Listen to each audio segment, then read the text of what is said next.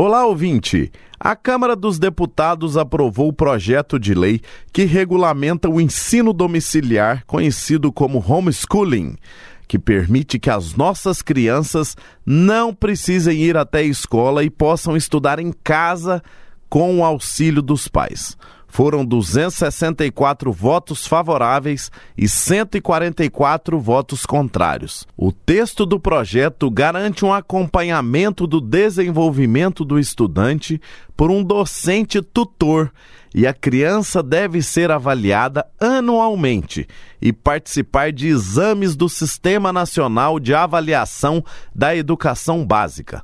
Sabemos a importância dos professores e do trabalho das escolas, mas precisamos respeitar e colocar métodos de fiscalização para o aprendizado em casa para as famílias que escolherem esse estilo de vida é uma questão de liberdade e o direito da família precisa ser respeitado e o Estado precisa fiscalizar com eficiência para que as crianças tenham um aprendizado eficaz.